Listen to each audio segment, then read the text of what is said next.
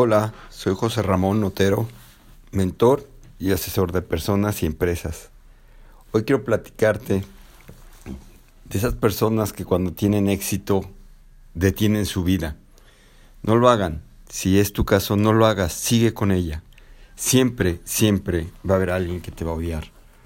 Es curioso que además quien te va a odiar es alguien que está cercano a ti. Alguien que quieres, alguien que aprecias. Tal vez un sociólogo, un psiquiatra, un psicólogo, tal vez alguien nos puede explicar por qué pasa esto. Pero es normal o es muy común que si un compañero de generación de trabajo le empieza a ir mejor que los demás de su generación, lo empiecen a odiar, le empiecen a mandar mensajes, le empiecen a decir que hay cosas que no están bien, que no debería de hacer eso, que no debería de hacer aquello. Pasa lo mismo en una empresa, cuando un empleado por alguna razón hace un buen, un buen trabajo, da una idea, pertenece a un equipo y desarrollan algo que hace crecer la empresa y empiezan a crecer, los que no van creciendo con él o los que no van creciendo, empiezan a odiarlo. Le mandan mensajes, le dejan de saludar, eh, ya no toman café con él, si él llega por el café o ella, este, se van, este, cuchichean, eh, si hacen una reunión, un café, una cena o algo, muchas veces los evitan y si van, pues no faltan las indirectas de que ya no es el de antes o ya no es la de antes, que ya no convive, que ya este, se pasó del lado de los em, patrones. Cualquier situación que crean que puede lastimar, ofender o convencerlo de que deje esa persona su camino, que deje de seguir este, luchando por mejorar, por subir, por tener más éxito, van a finalmente a intentarlo. Pasa también en las familias. Puede ser que alguien con quien compartimos nuestra vida esté celoso porque nosotros vamos creciendo, vamos desarrollando, vamos ganando más, vamos teniendo un mejor puesto, nos invitan a ciertos eventos, trabajamos en una empresa nueva porque nuestro trabajo hizo que nos buscaran y nos ofrecieran un nuevo puesto. Y genera e, e, ese rencor, ese odio, ese celo que aunque está vinculado con alguien que amamos, que compartimos nuestra vida, siempre internamente va a haber algún comentario que va a terminar saliendo, puede ser en un enojo, en una discusión o algo, va a salir a relucir que nos envidian o nos odian porque tenemos éxito.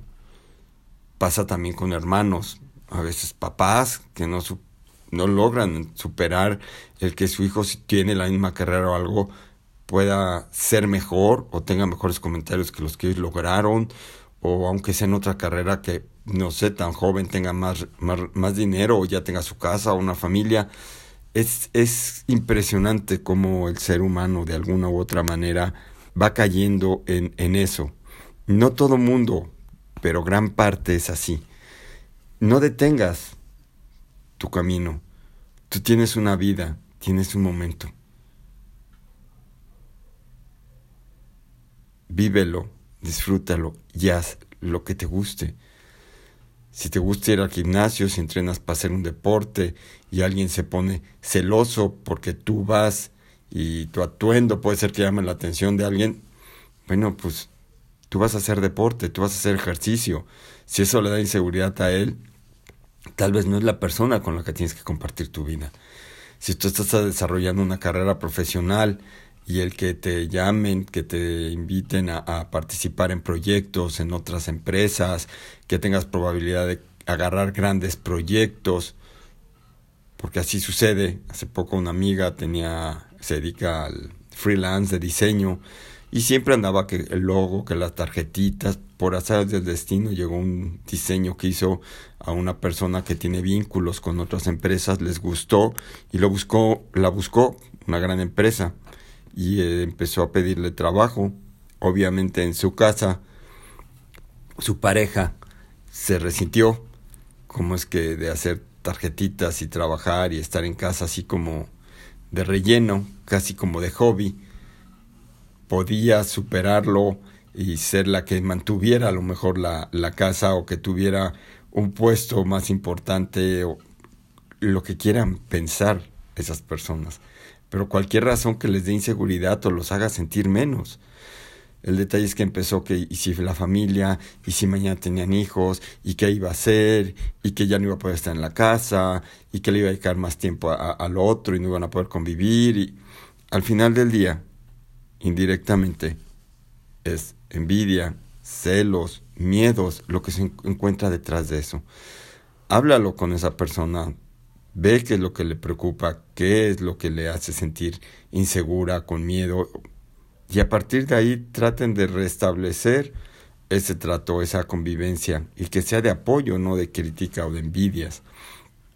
Y si no se puede, bueno, pues cada quien tendrá que tomar sus decisiones y tendrá que valorar cuál es el camino que quiere tener en la vida y si sus compañeros, conocidos, familiares, parejas van a detener ese caminar en lugar de ser un apoyo y un aliciente. Ojalá estés pasando un día excelente.